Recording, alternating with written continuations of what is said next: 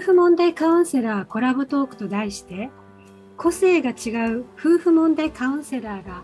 皆さんのご質問にお答えする番組です。夫婦問題でお悩みの奥様だけでなく旦那様からのお悩みにもお答えしますのでご質問などいただけると嬉しいです。皆さんこんにちは。夫婦カウンセラーの相原めぐみです。夫婦問題カウンセラーコラボトークと題して個性の違う夫婦問題カウンセラーが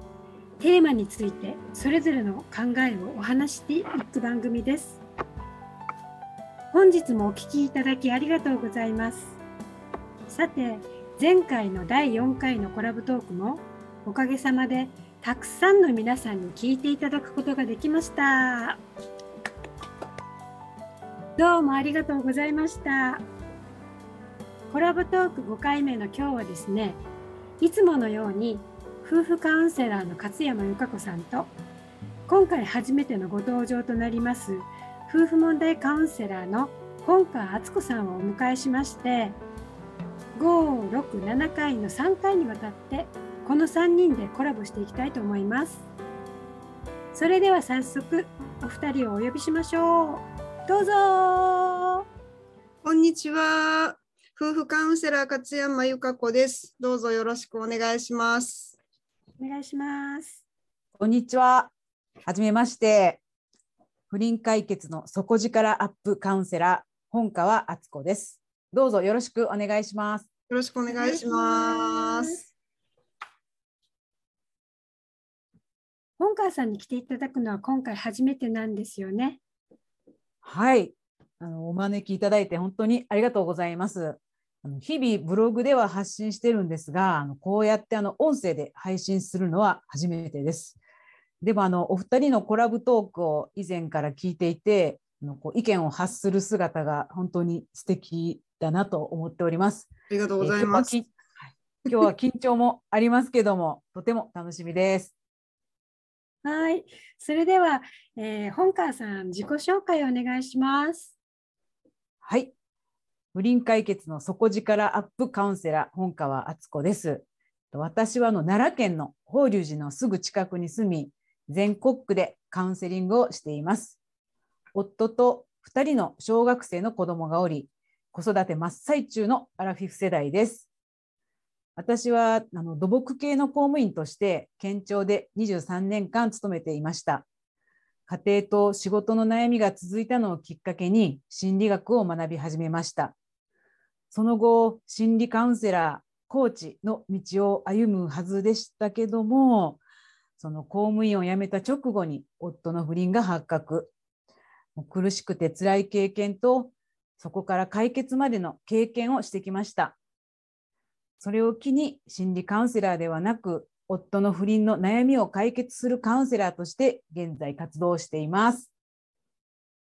はい。お子さんを育てながら大変ですね。奈良県法隆寺ですか。歴史上有名な場所ですよね。はい、行ってみたいわ。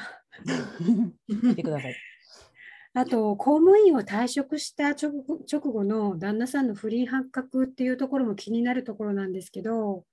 まあ、後ほどその辺もお聞かせくださいね。はい、えーと、あのもともとですね仕事の悩みから心理学を学んでこられたっていうことなんですけれどもそのそういう資格をですね取り入れて不倫解決に生かしておられると思うんですけどもねあのそんな本川さんのカウンセリングの特徴ってそのどんな感じなのかなってすごく興味がありますのでまた教えてください。はい、それではえー、と最初に本川さんのカウンセリングの特徴を教えてください。はい。私、まあ、心理学習ってたんですけども、まあ、主にね活用している心理学あの NLP というものを学んできました。うん、NLP はいろんな要素があるんですがセラピー的な要素とコーチング的な要素があります。でその特徴を取り入れたカウンセリングになります。うんでセラピー的要素っていうのは例えばしんどいとか辛い気持ちをまず吐き出したりそれを和らげるまたあと自分のね心のね土台を整えるとかあの不安な気持ちをあの不安じゃない気持ちにこう変えていくっていう部分があります。そしてあとコーチング的コーチングねよく聞かれると思うんですけどもまずこう望む自分の未来を探ってからスタートする点とかなりたい自分なりたい夫婦のためのこう小さなステップをね自分で作っていくあとは思い込みや心のブロックを解除するなどそういった要素を取り入れてます。でまたね夫婦問題っていう意味に関しての特徴はあのカウンセラーさんってね皆さんもいろいろ検索すると思うんですがいろんな捉え方をされてますよね。例えばあの夫婦はもう修復した方がいいとか離婚して自分の人生をとかあとはしっかり夫やね女に制裁を加えたいあとはこう愛される妻を目指そうみたいにいろいろありますけどもあの私としてはこの方向で行こうここでこう進もうねというスタンスよりもあなたはあの本当はどうしたいんだろうっていう点をカウンセリングで見つけてからそれに向けてアドバイスやワークをするっていうのが特徴ですね。まあ、つまりあの自分の心に納得するとやっぱり皆さん行動も早いし解決も進んでいくと考えております。うん、なるほど。自分の心に納得するっていうことですね。大切なことですよね。うん、はい。そうですねあの不倫問題ってその発覚直後っていうのはあの混乱してる方が多いと思うんですよね。あの私もそうだったんですけども、でその次じゃあどうしたらいいのかなってわからない時にその本川さんに相談してその一緒にじゃあ今後どうしていけばいいのかっていうのがこう見つけられるっていうのがすごくいいところですよね。ありがとうございます。ちなみにですね、えーと、本川さんは土木系っておっしゃってたんですけど、あのどんな感じのお仕事をされてたんでしょうか？そうですよね。公務員っていうと皆さんねお役所の、ね、イメージがあるかと思うんですけども、あの皆さん、まあ、住んでる地域のね公共事業とか、ね、聞いたことあると思うんですけども、はい、その中でもね特にあの農業地域のね田んぼや畑の整備をしたりあと川のね洪水をね防ぐ計画を立てたり、うん、あとは水道皆さんが飲んでる水道のね事業の計画や公園整備など、まあ、いろんなね部署にで働いておりました。でまあそれで土木っていうとはいえねお役所仕事なのであの計画とかの予算そういった事務的な仕事もたくさんありました。でまあ、現場に行くとですね、まあ、ヘルメットとあのこ作業着を着て県民の皆さんにこう説明会をしたりあのあとは工事がね決まりますとも現場監督として、うん、えー、図面通り進んでるんかなとか業者さんね土木工事の業者さんがどんなことに困ってるかなっていうのを聞きながらあの整備をするっていうねまあおっさんお失礼しました。おじさん 男性の社会の中であの頑張っておりました、うん、はいそんなお仕事です。ええ、じゃあそんな社会の中でこう女子がこうね頑張っていかなきゃいけないっていう大変な お仕事されてたってことですね。えー、はい、うん、はい、ということで、あえっ、ー、と他に勝山さんなんかないですか？あのお聞きになるようなこと。そうですね、あのー、やっぱりカウンセリング、その夫婦問題と NLP っていうものがですね、あのこうちょっとつながらない部分が私あってどういうところでそのつながっていくのかなっていうのをちょっとお伺いしたいなと思ってたんですね。そうですよね。うんうん、もう多分お聞きになってる方もね NLP ってな何怪しそうみたいな あの形であのそうだアメリカでのね発祥の心理学っていうのもあって、うん、あのまあ、訳すとかののえーと、神経言語プログラミングっていうあの訳にはなるんですけどもあの言ってみて、まあ、脳みそ私たちが経験していることとあと自分が感じることは結局何からできてるかというとあの五感がありますよね。見る。何を見たか何を聞いたかどんな味がしたかどんな香りがしたかあとどんなこうね肌の感覚があったかっていうものをでしか逆に脳は認識しないんだけども、それを今度はどう感情に変えていくかっていうのは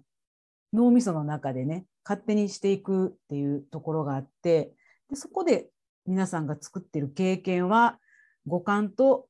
まあ、あなたの思い込みの部分でできてるんですよっていうところがちょっと、まあ、基本にあってで言ってみたらそのプログラムされてるんですよね。例えば何かの事件を見た時にどう感じるかっていうのはあなたの過去の思い出、うん、ああいう人を見るとすごく腹が立つっていう人もいればああいう人を見ると本当頼りになるってねあの思うように勝手にねプログラムがねできてるんですよっていうところをちょっと知るところがあって。で、うん、まあ、あらゆるね言ってみたら私たちの生活の中で使える心理学なんですけども今あの勝山さんが言ったように夫婦問題ではどうなんですかっていうところですけども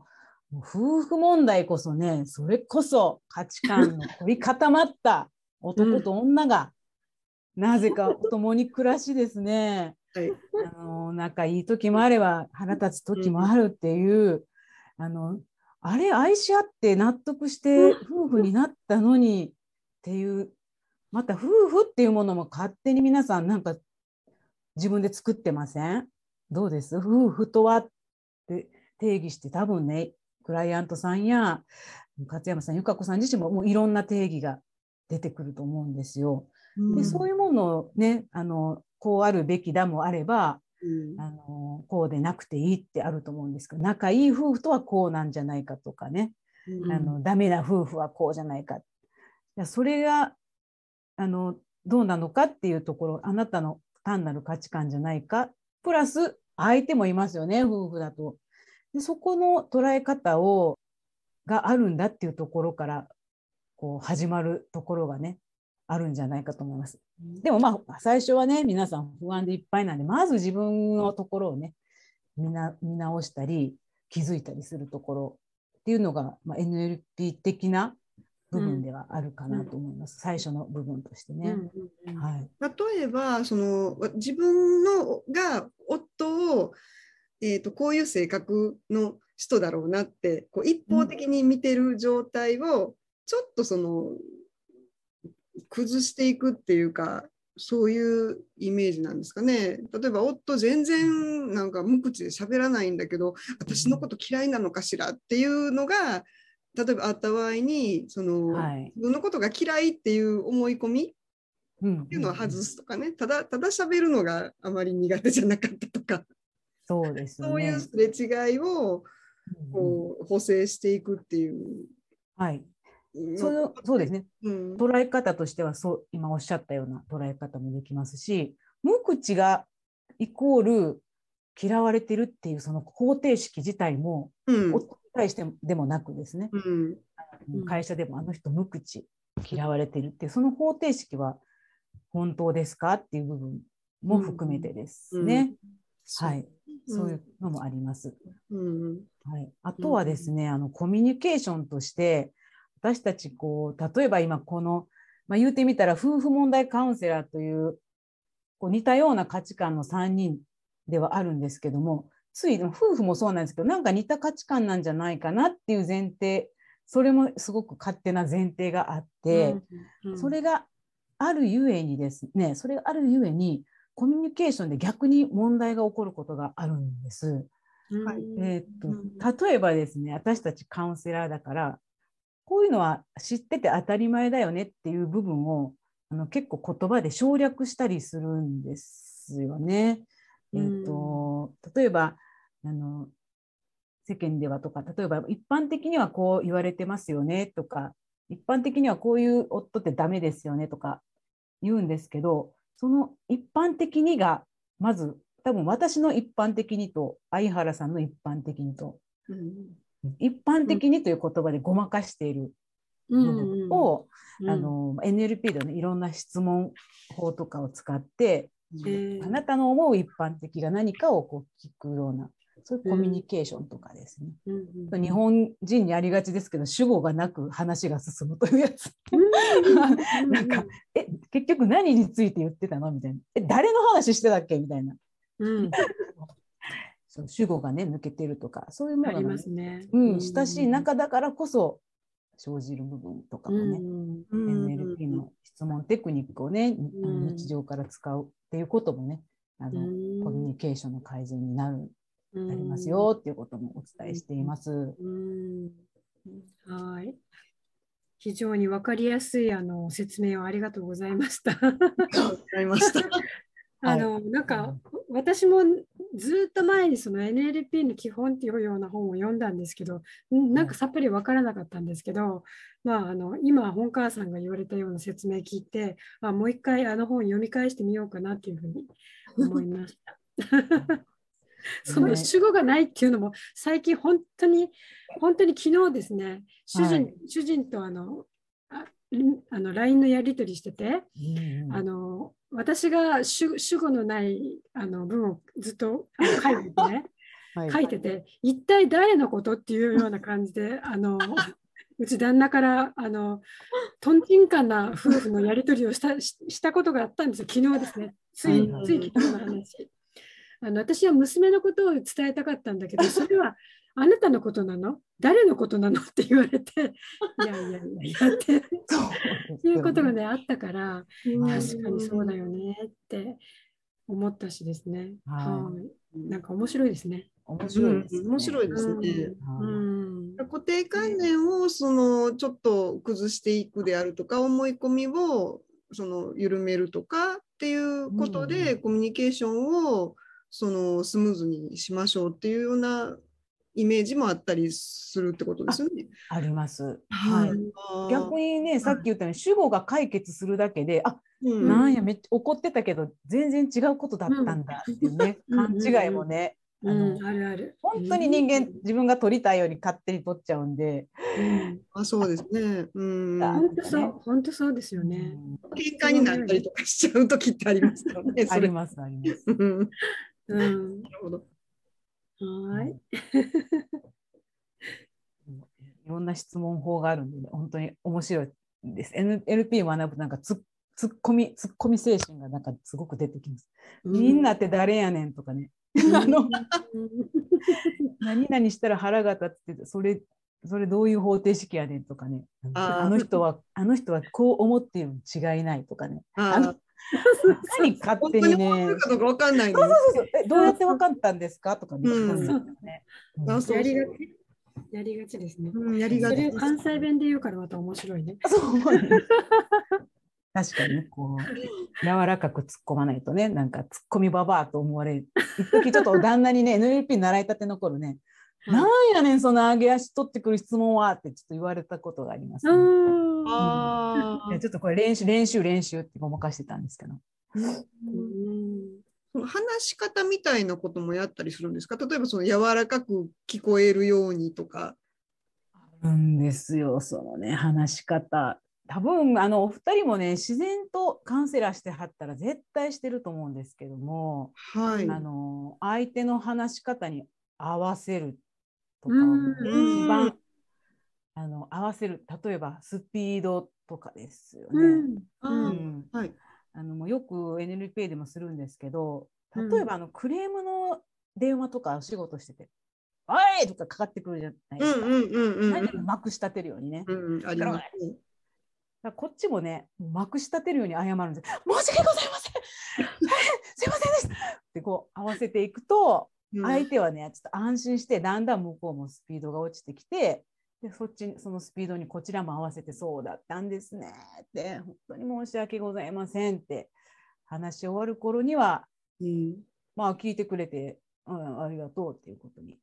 なるんです。うん向こうがねまくし立ててる時にゆっくりとね、大変お待たせいたしました。それでもイラッとしますよね。イラッとするそうなんですよ。クレーム側でも、クレーム側でも嫌ですよね、それ。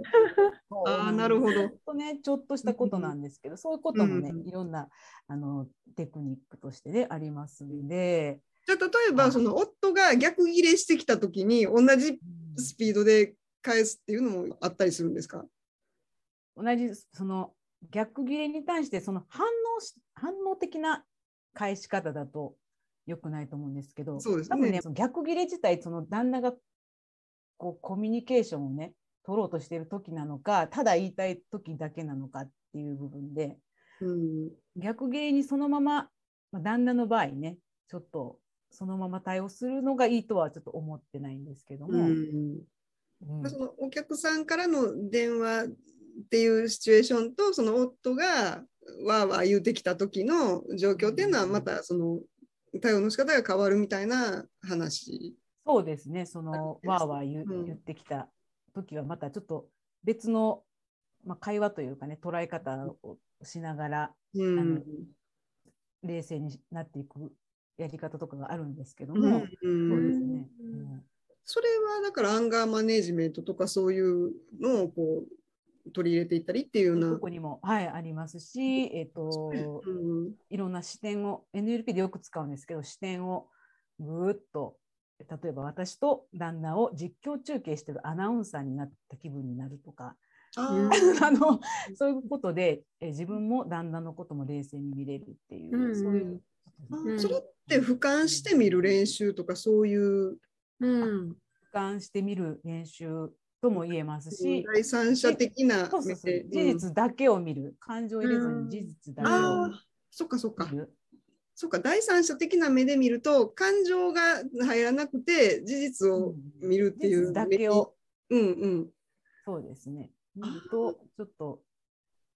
冷静になれるとか。うんなるありほど。ますしね。はい。うんうんうんそんなことね多分もうお二人もカウンセラーなんで絶対してはると思うんですけど、あの。でも私 NLP はやったことないですからね。あのそこはあの詳しくはあまり知らないところなんでちょっとねあの本川さんにいろいろお話をねあのお伺いしたいところです。はい。うんうん。ね、なかなか興味深いあのお話でもっとたくさん聞いていたいところなんですけどまあそうですね、えーもう時間的にそろそろあのエンディングの方に向かっていきたいと思いますけれどもまた本川さんとはですねあのコラボまだ続きますのであの今回はとりあえずこの辺で一旦あの締めさせていただきたいと思います。では、えーっと3人のコラボトークですけれどもいかがだったでしょうか？本川さん今回初めて一緒にコラボトークをしていただきましたけどどうでしたでしょうか？そうですね。あのこういうふうになんか聞いてもらって喋るっていう感覚、あのちょっと緊張感もあるんですけども、あのちょっと思いとかね自分の思いがこう出てきて喋れるなとこうブログとは違うなっていうふうに感じましたし、うん皆さんがどんなことに疑問を持ってるのかなっていうのもちょっと改めてね知れたんで、あうんのすごく楽しくて良かったです。ありがとうございました。あこちらこそ。えー、勝山さんは今回5回目になりましたけど本日の感想どうでしょうか？どうだったでしょうか、はい、あの今回ですねあのコラボトークの4回目まではですねあの相原さんと2人でずっとねあの話しさせていただいたんですけども今回あの3人であの本川さんとねあの話せたっていうのがすごくあの新鮮な気持ちになりましてよかったです。あのまた次回もぜひねあの3人でお話できますのでどうぞよろしくお願いします。今日はありがとうございました。はい、それでは本川さん告知などありましたらどうぞお願いします。はい、えっと、日々ね、アメーバブログで夫の不倫解決のポイントを書いております。そして最近、LINE 公式の特典も始めたところです。えっと、あなたの夫婦関係の特徴、丸分かり、ネオトグラムをプレゼントしております。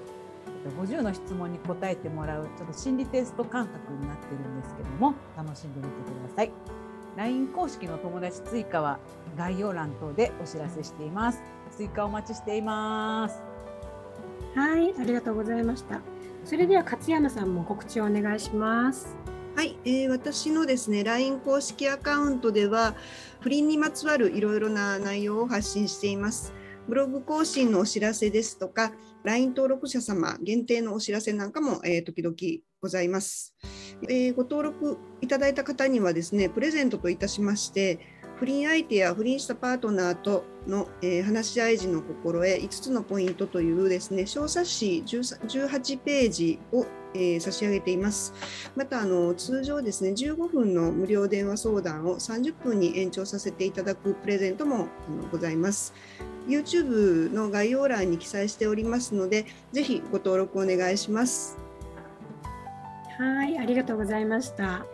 えーそれでは私の方もですね、えー告知しますね、えー私の LINE 公式にご登録していただくと3つのプレゼントのうち好きなものを差し上げてます。プレゼント1は夫婦関係が良くなる8つのヒント。プレゼント2、産後クライシスを乗り越える4つのステップ。プレゼント3、生まれ順旦那様の円満ポイント、地雷ポイントを差し上げています。概要欄のインスタプロフィール欄からリンクしていますのでご登録していただけると嬉しいです。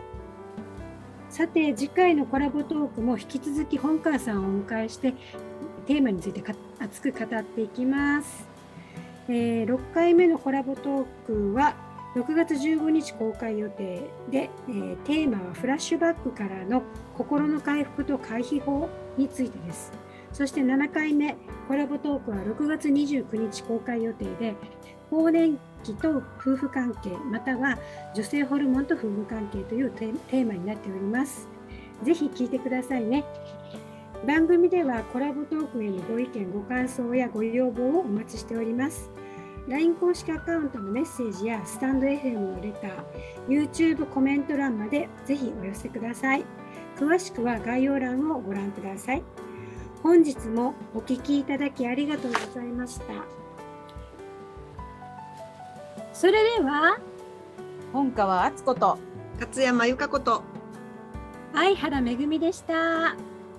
次回もどうぞお楽しみに。ありがとうございましたありがとうございました。